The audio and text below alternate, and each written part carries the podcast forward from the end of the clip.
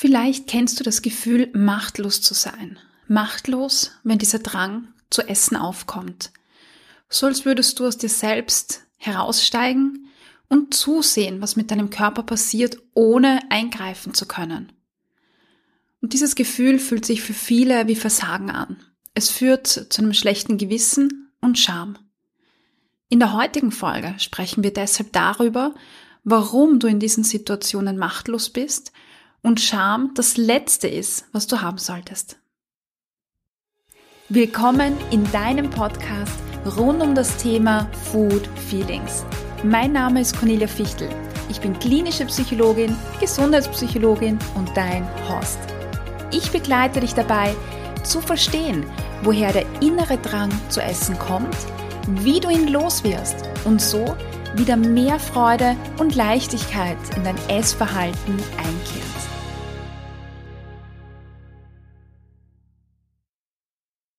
Wir teilen Emotionen sehr gerne in gut und schlecht ein. Auch mir passiert das oft, wenn ich über Emotionen spreche. Über die Gründe, ja, kann ich nur Vermutungen anstellen. Ich schätze mal, es kommt aus einer Zeit, in der keine Zeit für Emotionen war. Aus einer Zeit, in der es ums Überleben ging und Kinder mit Sprichwörtern wie ein Indianer kennt keinen Schmerz aufgezogen wurden. In diesen Zeiten war dieser Umgang mit Emotionen vermutlich sogar hilfreich. In einem tagtäglichen Leben, wie wir es aber in der westlichen Welt oder in Ländern ohne Kriegszustand erleben, ist dieser Umgang mit Emotionen allerdings nicht zielführend, da er weitreichende Konsequenzen für unsere mentale, aber auch physische Gesundheit hat. Auch in der Literatur, also in der Philosophie, finden sich Hinweise darauf, dass Emotionen schon ja sehr früh in der Geschichte als etwas Negatives ähm, gesehen worden sind. Aquinas, ein Philosoph, zählte Emotionen zu den Hauptsünden. Und Kant beschreibt Emotionen als Krankheiten des Gemüts. Also Ansichten, die ich nur mit einem Kopfschütteln betrachten kann weil Emotionen sind weit mehr als nur gut oder schlecht. Positiv oder negativ sind Bewertungen, die wir machen. Die Frage ist, ob das gerechtfertigt ist. Emotionen sind Aktivierungszustände. Wenn bestimmte Emotionen vorhanden sind, bist du also niedrig, mittelmäßig, hoch oder irgendwas dazwischen aktiviert. Wenn du einen Thriller siehst zum Beispiel, hast du eine sehr hohe Aktivierung, genauso wie beim Ansehen einer Komödie, die aber vielleicht mit einem Lauch, Lauch, Lachkrampf, wollte ich sagen, einhergeht. In beiden Fällen ist aber die Aktivierung im Körper, also physisch gesehen, das gleiche. Die Aktivierung hat keine Qualität. Es gibt dabei keine Unterscheidung zwischen gut oder schlecht. Und somit sind Emotionen einfach nur Aktivierungen, die als neutral zu betrachten sind. Aber was ist jetzt der Unterschied zu Emotionen, die bei Essdrang auftreten? Ich würde sagen, dass der Unterschied darin besteht, dass wir bei Thrillern oder Komödien wissen, was auf uns zukommt. Wir können uns unbewusst oder vielleicht sogar bewusst darauf vorbereiten. Und zu wissen, dass bei einem Thriller oder beim Horrorfilm was Schlimmes passiert und dass das Angst macht, gibt uns ein Gefühl von Kontrolle. Wir wissen, woher die Anspannung und die Aktivierung und somit die Emotion kommt. Wir können sie erklären. Beim Essdrang ist es anders. Emotionen treten bei einem Essdrang diffus auf. Wir können sie nicht rational erklären. Und weil wir das nicht können, versuchen wir sie im Nachhinein zu erklären. Wenn ein Streit vorliegt zum Beispiel, dann sind wir innerlich immer bestrebt zu kommentieren und zu erklären, warum die andere Person Unrecht hat oder Unrecht gehandelt hat. Und da ist, ist mir unlängst etwas passiert, nämlich habe ich eine Nachricht von einer Freundin erhalten, in der sie mich auf einen Fehler hingewiesen hat. Ich habe die Nachricht gesehen und war verärgert. Aber nicht wegen dem Fehler per se, sondern wie die Nachricht geschrieben war. Und plötzlich habe ich bemerkt, wie ja, sich in meinem Kopf ein Gewitter zusammenbraut und ich eine Punkteliste aufliste, warum dieser Text gemein war. Aber eigentlich ging es darum ja gar nicht. Eigentlich wäre die Frage gewesen, warum verärgert mich diese Nachricht wirklich? Und dann bin ich draufgekommen, warum. Ich habe so lange auf ein Feedback von ihr gewartet. Ich war sehr ungeduldig, ähm, weil es ein Projekt war, das mir sehr am Herzen lag. Und anstatt ein Feedback zu bekommen, kam eine Kritik. Und ich war gekränkt, dass ich kein Feedback erhalten habe. Und darum ging es eigentlich. Es hatte nichts mit der Person per se zu tun oder, ähm, oder um die Kritik per se, sondern was mir gefehlt hat. Und das ist ein sehr häufiges Phänomen. Anstatt uns damit zu beschäftigen, was in uns vorgeht, suchen wir rationale Gründe dafür, warum unser Gegenüber falsch gehandelt hat. Und dann landen wir in einer Argumentationskette, die uns immer wütender und verärgerter macht. Wir suchen nach Gründen, weil Emotionen diffus auftreten. Es gibt oft keine Logik zwischen der Situation und der Emotion, die plötzlich da ist. Wir spüren einfach, dass zum Beispiel Ärger da ist und dann suchen wir aktiv nach Gründen, um zu erklären, warum diese Emotion vorhanden ist. Ein anderes Beispiel. Wir sehen eine Person und fühlen uns zu der Person hingezogen. Warum wissen wir nicht? Weil wir nicht rational erklären können, warum. Aber wenn wir Freunden von der Person erzählen, listen wir lauter rationale Gründe auf, warum diese Person toll ist. Aber die Emotion war ja schon vor unserer rationalen Erklärung da. Viel schneller, als wir hätten erklären können. Und das zeigt, dass wir Emotionen immer versuchen zu erklären. Wir wollen rational Gründe haben, die zu der Emotion passen. So als würden wir selbst nach Gründen suchen, um die Emotion zu bestätigen und auch zu rechtfertigen. Wenn du in einer dunklen Garage Geräusche hinter dir hörst, fühlst du zuerst die Angst und dann beschäftigst du dich mit Gedanken wie, ist da jemand? Was ist, wenn mir was passiert? Sollte ich mein Handy rausholen? Sollte ich so tun, als würde ich telefonieren? Also Emotionen, sowas wie Akzeptanz oder Ablehnung, die treten ohne bewusste Wahrnehmung auf. Sie treten bei Tieren und Menschen auf. Und sie werden von Dingen, von Stimuli, von Reizen aus der Umgebung ausgelöst und nicht bewusst wahrgenommen. Und solche Aspekte zu erklären, zu versuchen, auf rationaler Ebene, führt oft zum Chaos, zum Zerdenken und bringt eigentlich niemanden weiter. Personen, die vielleicht zum Grübeln oder zum Gedankenkreisen neigen, die kennen das, dass man irgendwann in so einer langen Wolke gefangen ist von Argumentationen und, und Punktelisten, und irgendwann ist man so weit vom Thema weg, dass man gar nicht weiß, wie man da hingekommen ist. Emotionen können als, als Teil oder als Folge von dem gesehen werden, was unterbewusst in uns passiert. Vielleicht kennst du das Eisbergmodell. Das Eisbergmodell ist ein, ein Modell aus der Psychologie, das auch Verhalten oder Reaktionen erklären möchte. Und wenn du Eisberge kennst oder den Film Titanic geschaut hast, dann weißt du vielleicht, dass ein Eisberg ober der Wasserfläche klein ist und unter der Wasserfläche riesen, riesengroß. Aber das über der Wasserfläche ist nur so ein ganz kleiner Teil, nur die Spitze. Wenn man sich jetzt Emotionen als, als äh, mit so einem Eisbergmodell ansehen würde, dann wäre die Emotion das, was über der Wasseroberfläche ist. Also dieses kleine sichtbare Ding ist die Emotion. Und der Auslöser ist das, was sich unter der Wasseroberfläche verbirgt. Man könnte also sagen, diese unbewussten Prozesse, das ist der Kern der Emotion. Dinge, die wir nicht sehen. Und in der englischen Literatur wird dafür ein Begriff verwendet, den ich, den ich irgendwie ganz niedlich finde. Ähm, und der ist Core Pleasure und Core Pain. Also wirklich dieser Kern des Schmerzes oder der Kern der Emotion. Egal, ob es jetzt um Lust, äh, sich um Lust handelt oder Vergnügen oder um, um, um Schmerz. Man könnte also sagen, man hat ein Kernthema, das ganz tief drinnen sitzt, das einen ganz tief drinnen beschäftigt. Und wenn irgendein Erlebnis in der Umgebung dieses Kernthema triggert oder ankratzt, dann wird die Emotion ausgelöst. Man könnte Emotionen also auch als eine Art Bewertungsqualität von Erlebnissen betrachten. Schauen wir uns mal kurz ein Beispiel an. Tatsächlich ein Beispiel aus meiner Praxis. Eine Frau, Mutter von zwei Kindern, sie arbeitet ähm, 30 Stunden und betreut dann auch noch die Kinder zu Hause. Und an einem Samstagnachmittag verbringt die Familie den Tag zu Hause.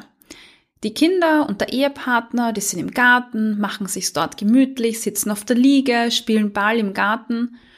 Die Kinder sind schon äh, jugendlich äh, bis erwachsen. Aber die Frau, die Mutter quasi, sie steht im Wohnzimmer und putzt das Haus, weil sie ja sonst irgendwie keine Zeit dafür hat. Also muss der Samstag herhalten. Und immer wieder laufen Familienmitglieder bei ihr vorbei, holen sich was aus der Küche und verschwinden dann wieder. Und plötzlich merkt unsere Protagonistin jetzt in diesem Fall, dass ihre Laune immer schlechter wird. Und dann überlegt sie sich, warum bin ich jetzt schlecht drauf? Und dann ist es klar, keiner hilft mir. Das ist eine Frechheit. Ich stehe da ganz alleine herum, keiner hilft mir, ich muss das alleine machen und sie wird immer verärgerter und sie denkt sich immer mehr rein, warum das unfair ist, dass alle draußen sind und sie drinnen ist und sie gerät in Rage und schlussendlich fängt sie an zu weinen. Aber bei näherer Betrachtung, wir haben ganz lange über, das, über diese Situation geredet und was sie da wirklich bewegt hat in der Situation, das Kernthema äh, liegt wo ganz anders bei ihr. Es ging bei ihr darum, nicht wirklich um die Hilfe, sondern sie hat sich nicht wertgeschätzt gefühlt und sich im Stich gelassen. Also diese Wertschätzung, wo sie sich vorkommt, ich, ich tu und mach und keiner sieht das, keiner sagt vielleicht Danke zu mir, das ist das, was ganz tief drin sitzt. Und sie hat schon immer das Gefühl gehabt, auch in ihrer Kindheit oder in ihrer Jugend, dass sie nicht, nicht sichtbar ist für andere, dass andere sie übersehen und gar nicht schätzen, was sie alles tut für andere. Und so als Schutzmechanismus ist Ärger entstanden in diesem Fall. Und wenn man jetzt so möchte, dann könnten wir sagen, dieser Ärger, die Emotion Ärger, ist für uns ein Hinweis, ein Hinweis auf das Kernthema. Also wenn wir wissen, okay, ich bin jetzt total verärgert in diesem Moment, dann kann ich mich auf die Suche machen, was ärgert mich eigentlich gerade wirklich? Was macht diese Situation mit mir? Und ähm, was wir in diesem Beispiel sehen, ist, dass die Emotion, die sie hatte, nämlich dieser Ärger, diese Rage, immer Bewertungen mitliefert. Aber man weiß nicht, was das Kernthema ist. Also sie wusste es nicht. Das ist ja erst, nachdem wir sehr viel einfach drüber gesprochen haben und Übungen dazu gemacht haben, bewusst geworden. Also jetzt sind wir schon ein bisschen schlauer geworden. Wir wissen, dass Emotionen ganz eng mit Themen in Zusammenhang stehen oder zu tun haben, die ganz tief in uns drinnen verankert sind, die, die uns bewegen und beschäftigen. Und dabei geht es sehr oft um Ängste wie nicht gemocht zu werden, abgelehnt zu werden, aber auch Sehnsüchte wie, ja, geliebt oder eben gemocht zu werden. Die Frage ist jetzt nur, was soll das jetzt alles für einen Sinn haben, was ich da rede? Lass uns einen Schritt weitergehen. Emotionen spielen eine große Rolle im Zusammenhang mit Motivationsprozessen. Also Emotionen beinhalten nicht nur Bewertungen, sondern auch Impulse, etwas zu tun. Ähm, ja, also das heißt Verhalten. Das heißt, die Rolle von Emotionen als Motor für Motivation ist ganz bedeutend und dies sehr lange vergessen oder unberücksichtigt, unberücksichtigt gewesen. Emotionen kommen nämlich von dem Begriff emovere, und bedeuten so etwas wie bewegen. Emotionen sind also der Motor für Verhaltensweisen. Und Emotionen, die getriggert werden oder ausgelöst werden, führen auf diese Art und Weise zu oft impulsiven äh, Verhaltensweisen. Sie unterliegen nicht der bewussten Planung oder Steuerung, sondern wir reagieren automatisch. Emotionen lösen also Handlungen aus. Und diese Handlungen sind nicht durch, also bewusst geplant und können damit auch nicht bewusst gestoppt werden. Und das ist die Antwort darauf, warum du deinen Essdrang in der Situation, in der er aufkommt, oft nicht kontrollieren kannst, weil es impulsive Handlungsweisen oder Verhaltensweisen sind, die nicht bewusst gesteuert werden. Und wenn ich nicht etwas nicht bewusst steuere, dann ist es auch schwierig, so automatisierte Abläufe zu stoppen. Der Essdrang ist also eine automatisierte oder angelernte Verhaltensweise mit dem Ziel, Spannung zu reduzieren. Wenn du also isst und so einen Essdrang hast, dann hat das einen ganz besonderen Grund. Es gibt ein Kernthema, jetzt kommen wir wieder zurück, es gibt ein Kernthema, das ganz tief in dir verankert ist und aktiv ist. Und deine Aufgabe ist es, dieses Kernthema zu finden und lernen, damit umzugehen oder es zu beseitigen, je nachdem. In unserem Beispiel vorher mit der Mutter, das ich erwähnt habe, geht es einerseits darum, dass sie versteht, dass sie das Gefühl hat, selbst nicht viel wert zu sein. Das heißt, sie hat ein Selbstwertthema. Sie kann also an ihrem eigenen Selbstwert arbeiten. Außerdem muss sie verstehen lernen, dass die fehlende Hilfe nichts mit der Wertschätzung ihrer Familie zu tun hat, sondern mit Bequemlichkeit oder Gewohnheit, weil sie vielleicht lange Zeit alles der Familie abgenommen hat, einfach um positives Feedback zu bekommen. Und jetzt muss sie lernen, für ihre Bedürfnisse einzustehen und zu formulieren, dass sie Unterstützung beim Haushalt braucht. Weil die anderen können nicht Gedanken lesen. ich muss es formulieren. Und wie wir bei ihr sehen, sind da Emotionen einfach tolle Hinweisgeber. Und dann ist es unsere Aufgabe herauszufinden, worauf sie uns hinweisen. Jetzt gibt es natürlich einen Clou bei emotionsregulierenden Esserinnen oder Menschen, die einen Essdrang haben oder einen Essdrang leiden. Sie haben oft keinen Zugang zur Emotion.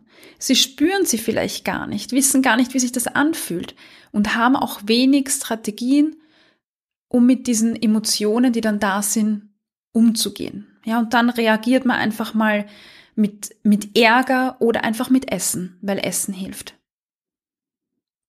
Fassen wir das Ganze zusammen und ja, schauen uns an, was du jetzt konkret tun könntest.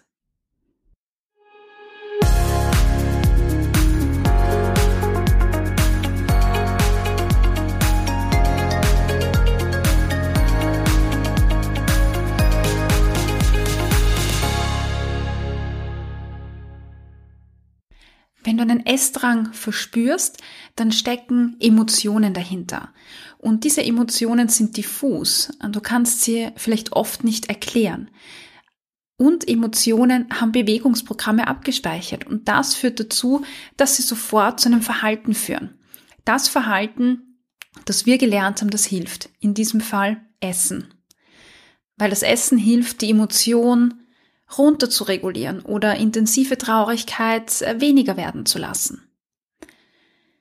Und wir wissen, dass Emotionen wie Eisberge sind, dass die Emotionen, die wir spüren, quasi die Spitze sind und dass darunter etwas ganz anderes liegt. Etwas, das uns vielleicht gar nicht so bewusst ist, aber etwas, das ja angekratzt oder eben getriggert wird.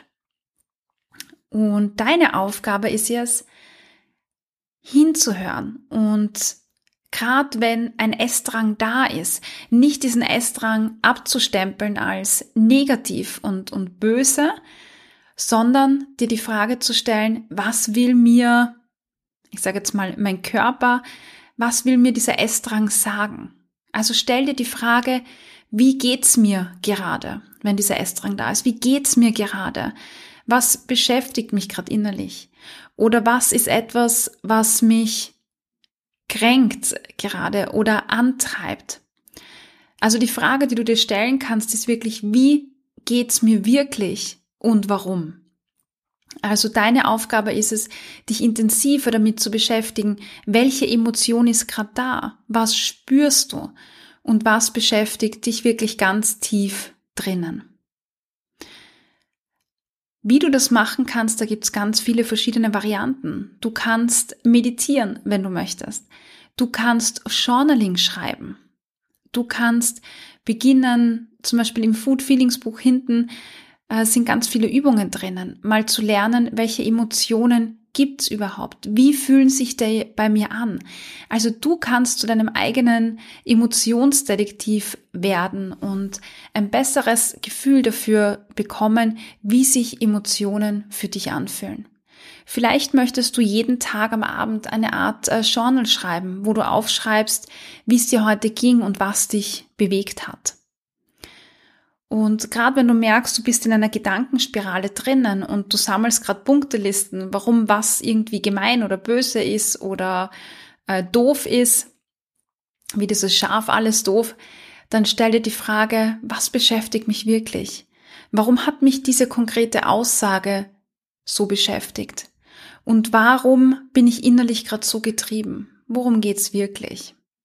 Und dann schreibe einfach mal alle Gedanken auf. Und wenn du das längere Zeit machst, dann wirst du Parallelen finden oder ja, Gemeinsamkeiten finden, die dich immer mehr ja, an den Punkt bringen. Und wenn du weißt, dass zum Beispiel du so Glaubenssätze hast wie ganz oder gar nicht, ich muss 120 Prozent geben, ich muss, äh, das Haus muss immer blitzeblank sein, dass ich eine tolle Mutter bin, dann kannst du beginnen, an diesen Themen zu arbeiten.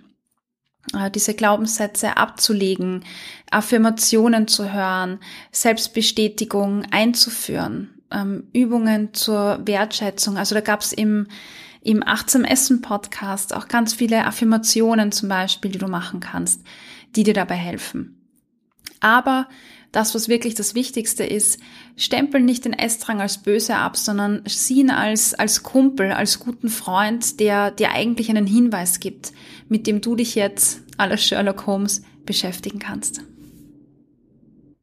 In der Achtsam Essen Akademie gibt's dazu übrigens ein ganz eigenes Chefmenü, also einen eigenen Kurs, ganz, ganz viele Worksheets, aber auch viele Audioübungen, die dir genau dabei helfen können. Ich hoffe, du konntest dir heute wieder einige Inputs mitnehmen, mit denen du an deinen Food Feelings arbeiten kannst. Gib mir Feedback auf Apple Podcast oder Spotify und verrate mir, was dir besonders geholfen hat. Außerdem kannst du dich mit mir auf Instagram vernetzen unter Cornelia-Fichteln. Alle Links findest du in den Show Notes.